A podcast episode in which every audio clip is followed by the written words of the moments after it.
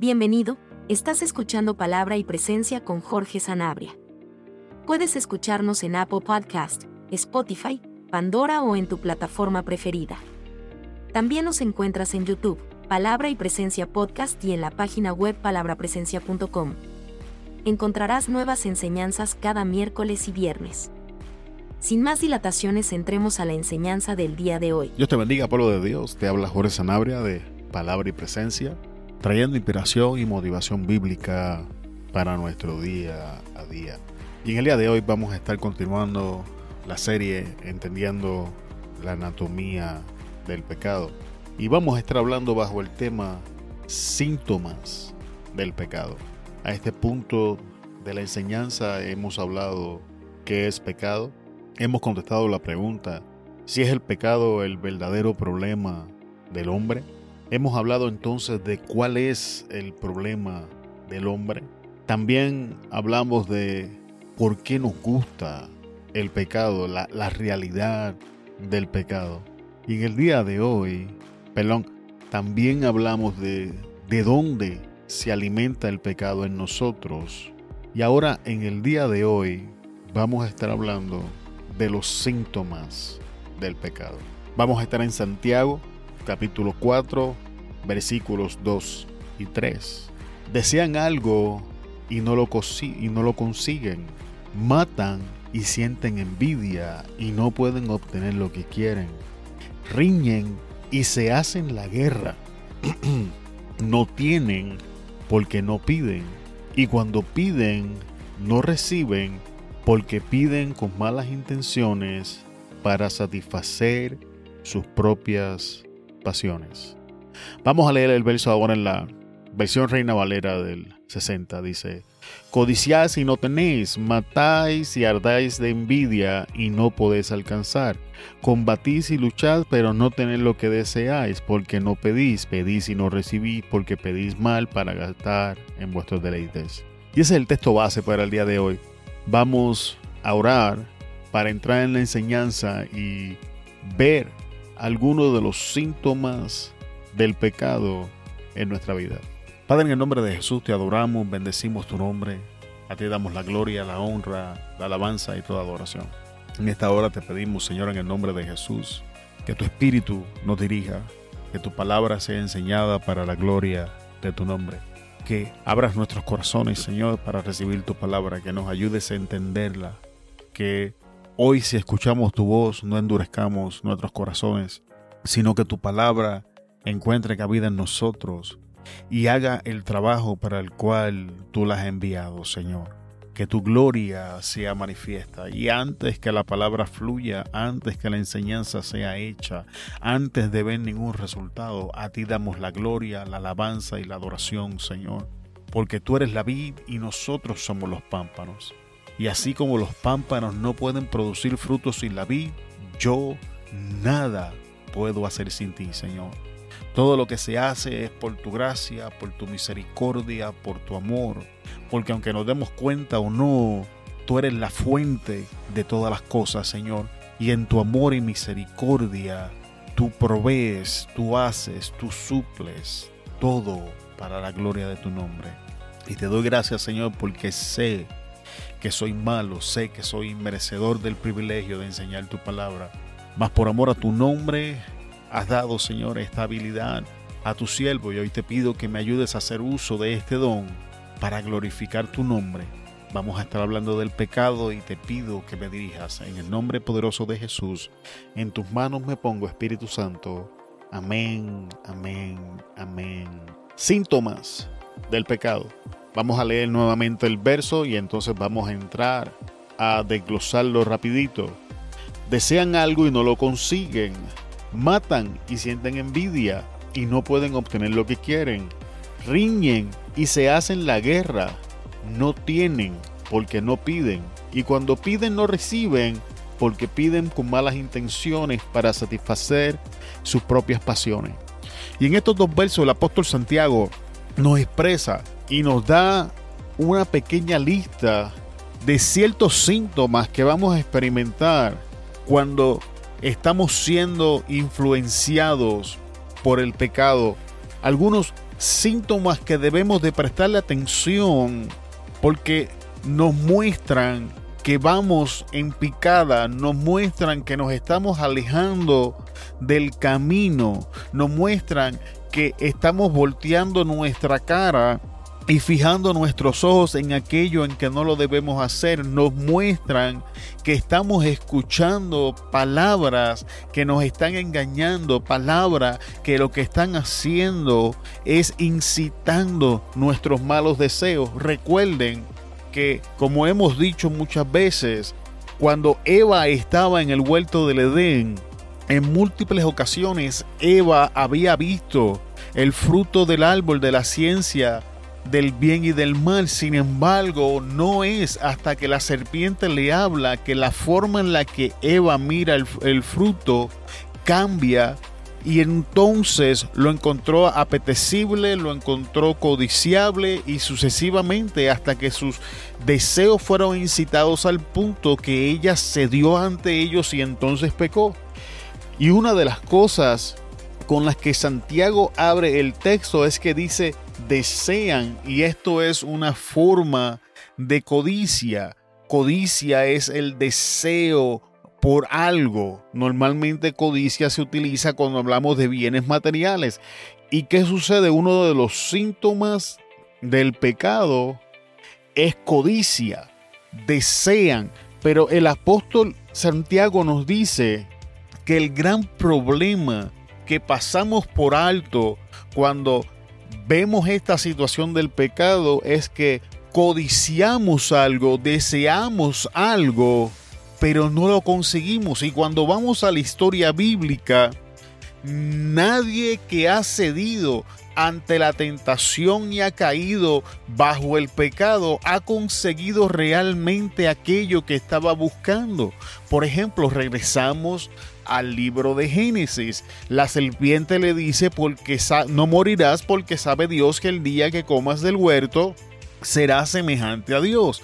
Sin embargo, hemos hablado de este tema múltiples, múltiples ocasiones aquí en el podcast y hemos dicho una y otra vez que la serpiente estaba haciendo promesas que no podía cumplir, estaba prometiendo cosas que no podía entregar porque Adán y Eva habían, habían sido hechos a la imagen de Dios desde el principio. Así que Eva, al no entender que ella había sido hecha a la imagen de Dios, estaba mirando algo que prometía que iba a ser semejante, o sea, conforme a la imagen de Dios, cuando ya ella lo era.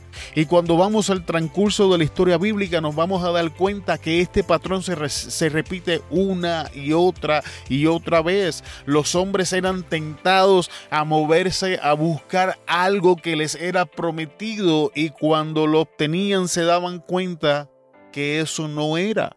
Y es lo que Santiago nos está diciendo. Desean y no lo consiguen. Después nos dice matan. Ahora habla de homicidios. Y tenemos que ver la perspectiva bíblica para muerte. Porque en los términos para nosotros, pues sabemos que un homicidio es cuando físicamente matamos a alguien, pero sin embargo en los tiempos que estamos viviendo, no necesariamente tenemos que matar a la persona físicamente para ser unos homicidas. Porque Jesús cuando está hablando dice que si alguien se enoja con su hermano, es homicida. Así que tenemos que entender el contexto de la palabra matar, el, contexto de la palabra homicidio que se está haciendo uso. Ahora presta atención hermano. ¿Cuántas veces nos enojamos con alguien y matamos su reputación?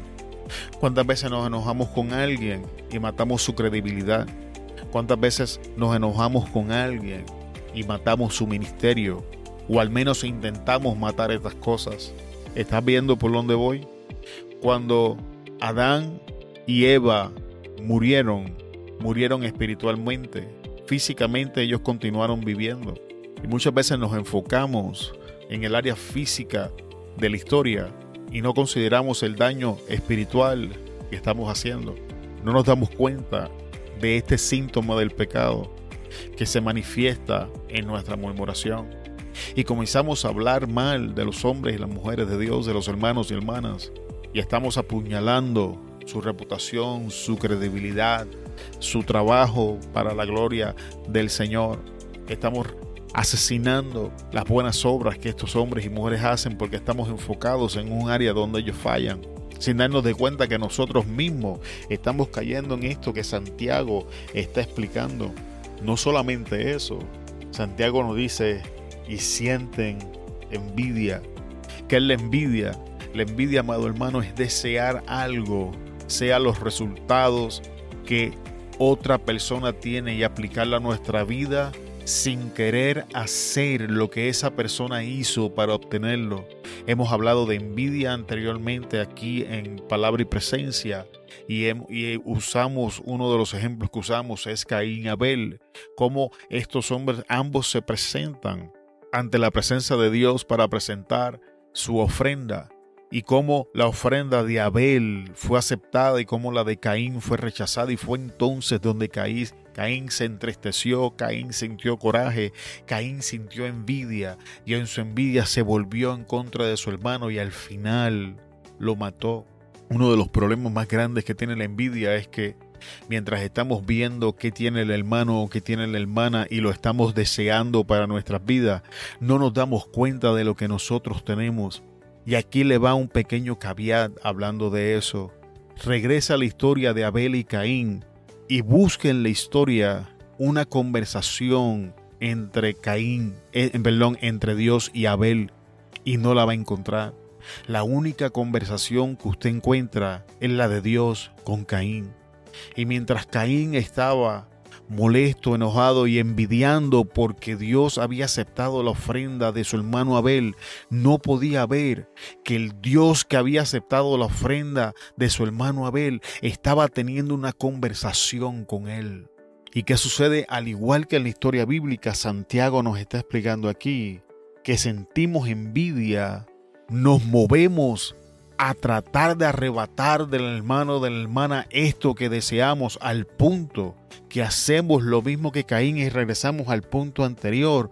A Caín mata a Abel y nosotros procedemos a matar la reputación, procedemos a murmurar en contra de la persona, procedemos a sembrar dudas poner tierra en esta persona simplemente porque estamos en envidia y al final somos confrontados con la triste realidad de que no podemos tener lo que queremos. El apóstol Santiago nos dice, riñen. Esto habla de enemistades, odios, rencores, divisiones. Así que otro síntoma del pecado en nuestra vida son estas cosas enemistades, odios, rencores, divisiones, y no sé si alguien se está dando cuenta, pero si tú tomas este listado que el hermano Santiago, el apóstol Santiago nos está dando en esta carta, y vamos al libro de Gálatas, a los frutos de la carne que Pablo nos presenta, vamos a ver que hay muchas similitudes en, esta, en este listado. ¿Por qué? Porque el pecado se alimenta de las obras de nuestra carne. El pecado se va a manifestar a través de las obras de nuestra carne. Así que nos vamos a dar cuenta que los listados son sumamente parecidos. Tenemos que darnos cuenta, amado hermano, cómo entramos en enemistades, en odios, rencores y divisiones cuando el pecado comienza a presentar su cabeza en nosotros y se hace en la guerra, habla de conflictos. Yo me he dado cuenta en ciertas temporadas de mi vida que cuando descuido mi vida espiritual con Dios, descuido mi relación con Dios, comienzo como, como decimos en Puerto Rico, hay, un animalito en Puerto Rico que se llama, le decimos caculo, y, e, ese animalito eh, vuela, pero como que no para bien y casi siempre choca con las cosas. Y decimos en Puerto Rico un refrán, está chocando más que un caculo dentro de una botella. Y los conflictos es una de las cosas que comienzan a abundar en mi vida. Comienzo a tener problemas donde quiera y con todo el mundo. Y a veces tenemos que prestarle atención a lo que está pasando alrededor de nuestra vida, pues cuando comenzamos a tener conflictos con múltiples personas a la misma vez, conflictos en el trabajo, conflictos en la iglesia, conflictos en la casa, conflictos donde nos relacionamos, tenemos que darnos cuenta, amado hermano, que el mundo no es el problema. Cuando hablo del mundo, hablo del cosmos que nos rodea, no del sistema al que llamamos mundo. Sino de las personas que nos rodean. Es imposible que todos los que nos rodean estén mal y nosotros estemos bien y tenemos que hacer una evaluación de que es posible que sea yo el que esté erróneo, es posible que sea yo el que esté operando mal, es posible que lo que estoy viendo, estos conflictos en mi vida sean un síntoma de que el pecado se ha infiltrado en mí, de que la envidia que estoy sintiendo es un síntoma del pecado en mi vida, de que yo murmurando, el ministerio del hermano o la hermana es un síntoma del pecado en mi vida, de que mi deseo intenso por lo que otras personas tienen es un síntoma de pecado en mi vida. Y entonces el hermano Santiago procede y nos dice, no tienen. Y aquí está hablando de necesidad y carencia. El pecado siempre nos va a llevar a la bancarrota en todas las áreas de nuestra vida. Porque el pecado nos va a llevar a una mala administración o no administración. Y esto siempre va a liderar a una crisis, a una carencia, a una necesidad. Así que tenemos que prestar atención porque es muy probable que la necesidad que se está manifestando en mi vida sea el síntoma del pecado. Entonces Santiago nos dice, porque no piden.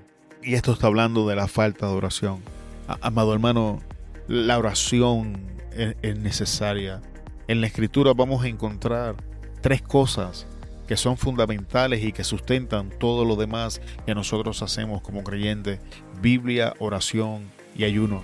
Y descuidar estas cosas en nuestra vida es un problema. Por ejemplo, descuidar la Biblia entonces vamos a entrar en, convertirnos en analfabetas bíblicos. Significa que no, no, no, vamos a entender la voluntad de Dios para nuestra vida, no vamos a entender las herramientas que Dios nos provee para navegarnos en este sistema del mundo y poder ser efectivos espiritualmente. En la oración establece la comunicación entre el cielo y nosotros. La oración me ayuda a expresarle a Dios cómo me siento, expresarle a Dios y y a desahogarme y a ventilar y a presentar mis peticiones y mis necesidades delante de aquel que pueda hacer algo. De hecho, la falta de oración se manifiesta en nuestra vida en la forma de ansiedad. Cuando estamos ansiosos, normalmente vamos a darle eh, con, el martillo arriba de la cabeza el clavo, no estamos orando. Cuando Jesús estaba en Getsemaní, la Biblia nos dice que estaba en un gran estado de ansiedad al punto de que sus capilares estaban reventando y estaba sudando gotas de sangre. Sin embargo, mientras más ansioso estaba, la Biblia nos dice que oraba más intensamente. Así que la falta de oración le da la cabida a la ansiedad y para contrarrestar la ansiedad necesitamos la oración. Estás viendo cuál es el problema. Entonces Santiago dice que no pedimos y cuando no pedimos sencillamente no estamos orando y que no tenemos que necesidad y carencia vienen como el producto de la falta de oración. Todavía no eso dice y cuando piden, o sea, cuando oramos no recibimos. Esto está hablando de las oraciones sin contestar, de las peticiones que hacemos y Dios no puede darnos lo que pedimos y volvemos al ejemplo de Caín nuevamente cuando estaba presentando su ofrenda. Amado hermano, uno de los grandes problemas con la ofrenda de Caín no era simplemente que Dios no la quería recibir, era que Dios no quería. Caín trajo del fruto de la tierra y cuando vamos al libro de cuando vamos más atrás en la historia bíblica, después que el hombre peca, Dios maldice el fruto de la tierra porque representaba la obra de las manos del hombre. Entonces entonces Caín estaba trayendo a la presencia de Dios a presentar como ofrenda algo que Dios había maldecido. Entonces no era que Dios no quería recibirlo, era que no podía porque Dios mismo había dicho que la obra de las manos del hombre era maldita. ¿Está viendo el problema? Y nosotros hacemos lo mismo, venimos ante la presencia de Dios a presentar en oración situaciones y cosas que Dios ha establecido como pecado, que Dios ha establecido que no son buenas. Entonces no es que Dios no quiere suplir nuestra necesidad, es que no puede porque eso que estamos pidiendo va en contra de la ley moral que Dios ha establecido para nosotros, porque nuestras intenciones no están alineadas con las de nuestras intenciones, no son limpias, no son buenas, como el hermano Santiago procede y nos dice, porque piden con malas intenciones para satisfacer sus propias pasiones. pedimos de una manera orgullosa, pedimos para satisfacer lo que necesitamos, que esto es una forma de egoísmo. ¿Alguien entiende esto? Y esto, amado hermano, son síntomas de que el pecado está operando en nuestra vida. La nueva traducción viviente lo dice de esta manera, desean lo que no tienen. Entonces traman y hasta matan para conseguirlo. Envidian lo que otros tienen, pero no pueden obtenerlo. Por eso luchan y le hacen la guerra para quitárselo. Sin embargo, no tienen lo que desean porque no se lo piden a Dios. Aun cuando se lo piden, tampoco lo reciben porque lo piden con malas intenciones. Desean solamente lo que, se lo que les dará placer.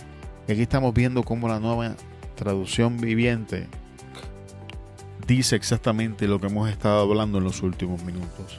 Entonces, amado hermano, a modo de resumen para finalizar la enseñanza en el día de hoy, síntomas del pecado, codicia, homicidios, enemistades, odios, rencores, divisiones, conflictos, necesidad y carencia, falta de oración, oraciones sin contestar porque pedimos mal, con orgullo y egoísmo.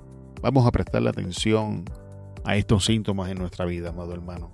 En el próximo episodio o en la próxima enseñanza vamos a estar hablando de los resultados del pecado y si no me equivoco con esto, con esa con la próxima enseñanza vamos a finalizar esta serie entendiendo la anatomía del pecado.